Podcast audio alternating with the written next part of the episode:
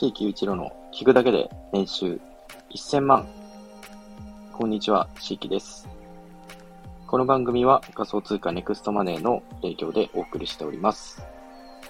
はい。えー、ちょっと時間が、えー、空いてしまったんですけれども、えー、今日で4回目の、えー、と収録になります。で、なるべく今日からちょっと毎日配信していこうと思います。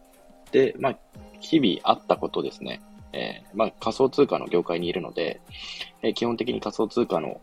えっ、ー、と、情報発信がメインになると思うんですけど、まあ、プラス、えっ、と、日々考えていることであったり、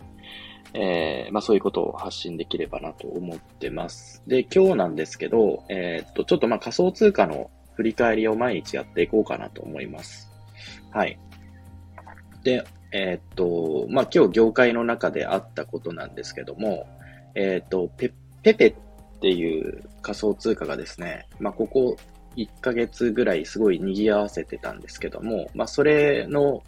えっ、ー、と、パクリみたいな、ペえっ、ー、とか、ひらがなでペペっていうのがですね、結構今、えー、上がってまして、前日比で10倍ぐらいですかね、になったのかな。になったと思います。まあ、そんな感じで、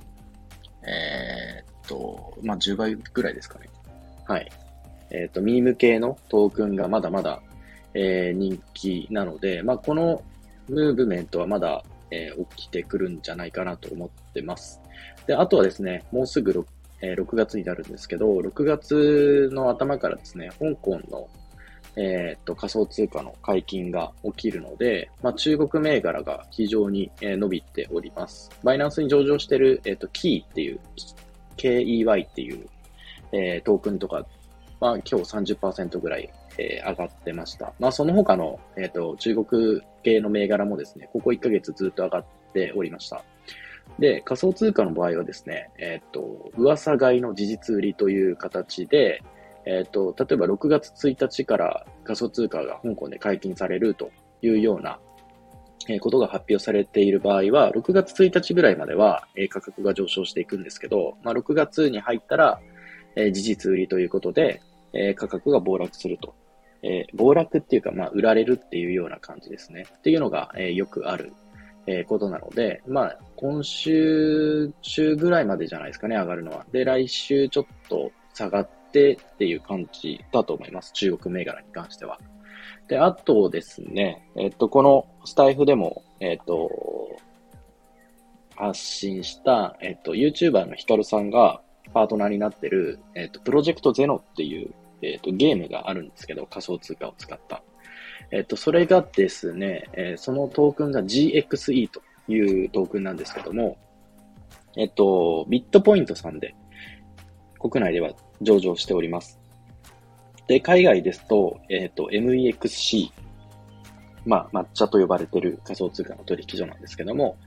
えー、抹茶でも上場しております。で、えっ、ー、と、YouTuber のヒカルさんが、えっ、ー、と、サブチャンネルで発信してから若干上がってビットポイントに上場したんですよ。で、ビットポイントに上場した後に、えっ、ー、と、2、30%ぐらい価格が下がったんですね。で、えー、今日ですね、えー、プロジェクトゼノさんからまた追加で、えっ、と、発表がありまして、えっ、と、な、昨日から前日100%ぐらいの上昇を見せておりまして、なんかいろいろツイッターとかでは、なんか、はめ込みだの、どうのこうの言われてたんですけども、まあ、結局価格は戻してるという形になっております。まあ、今後もですね、あの、国内で、えっと、e スポーツの大会とかも、えー、やるみたいなので、えー、引き続きですね、国内プロジェクトですので、えー、応援していきたいなというふうに思ってます。まあ、国内でこういうゲームファイのプロジェクトが、ね、成功してる事例ってまだまだそんなに、えー、ないので、えー、っと、まあ、大きい会社ですし、うまくいってほしいなと、えー、思ってます。はい。で、その他はですね、ビットコインの動きに関しては、まあ、そんなに動きはないですね。レンジ相場が続いていて、えー、っと、まあ、多分明日か明後日ぐらいまで、えー、持ち合いになるんじゃないかなというふうな、えー、感じです。はい。で、えっと、まあ、そのアナリストの見解として、まあ、上に行くのか下に行くのかっていうところなんですけど、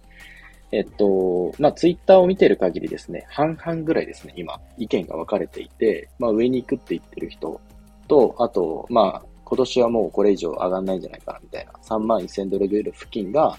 えー、高値圏で、えー、まあ、上がるのは来年からなんじゃないかって言ってる方とかもいる、います。なので、ちょっとどっちかわからないんですけど、もうすぐ方向感出るんじゃないかなと思います。まあ、アメリカのですね、えっ、ー、と、債務上限の、えっ、ー、と、問題とかが、えー、まだ、デフォルトの問題がまだ、えよくわからないので、えそれ次第にはなると思うんですけど、まあ、デファル、デフォルトはしないと思いますけど、えっ、と、まだ正式に決まってないので、そういう懸念材料があるという感じです。プラスですね、えっ、と、昨日ロイターの通信、ロイターが、えっ、と、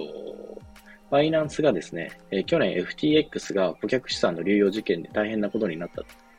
のは、え皆さんの記憶にも新しいと思うんですけども、えっ、と、どうやらですね、バイナンスもですね、えっ、と、会社のお金と顧客の、え資産を、え一部ごっちゃにしてたような、えことがロイターによって、え発表されました。まあ、ニュースとしてリークされたというような感じですね。で、アメリカは今ちょっと SEC、アメリカの、え証券委員会から、目つけられてるので、ちょっとこのニュースがあんまり大きくなりすぎて問題になると仮想通貨市場全体に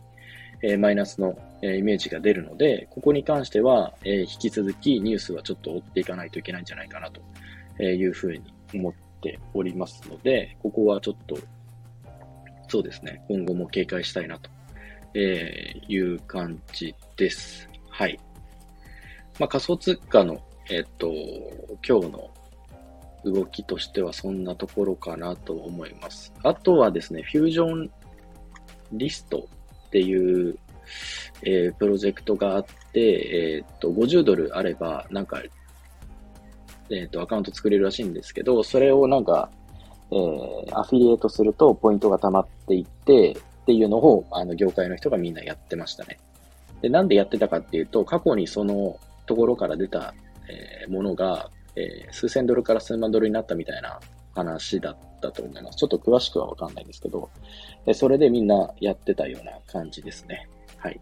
まあ、こんな感じで、えっと、その日にあった業界のこととかをちょっとまとめて、ね、発信して、えー、まあ、ツイッターとか追ってなくてもですね、なんとなく業界のことがわかるような感じで発信していければいいなと、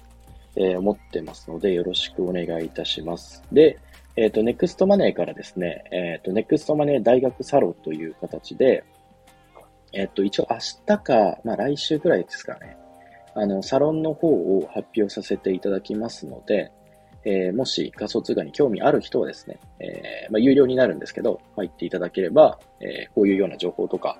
あとは、えっ、と、まあ、自分たちが、え買おうとしている銘柄とかですね、注目の銘柄とかも、えそこに書いてあるので、えもし興味があれば、えまたこのスタイフでもですね、えお知らせをしますので、え入っていただければなというふうに思います。はい。じゃあ今日は、えー、こんなところで終わろうと思います。ありがとうございました。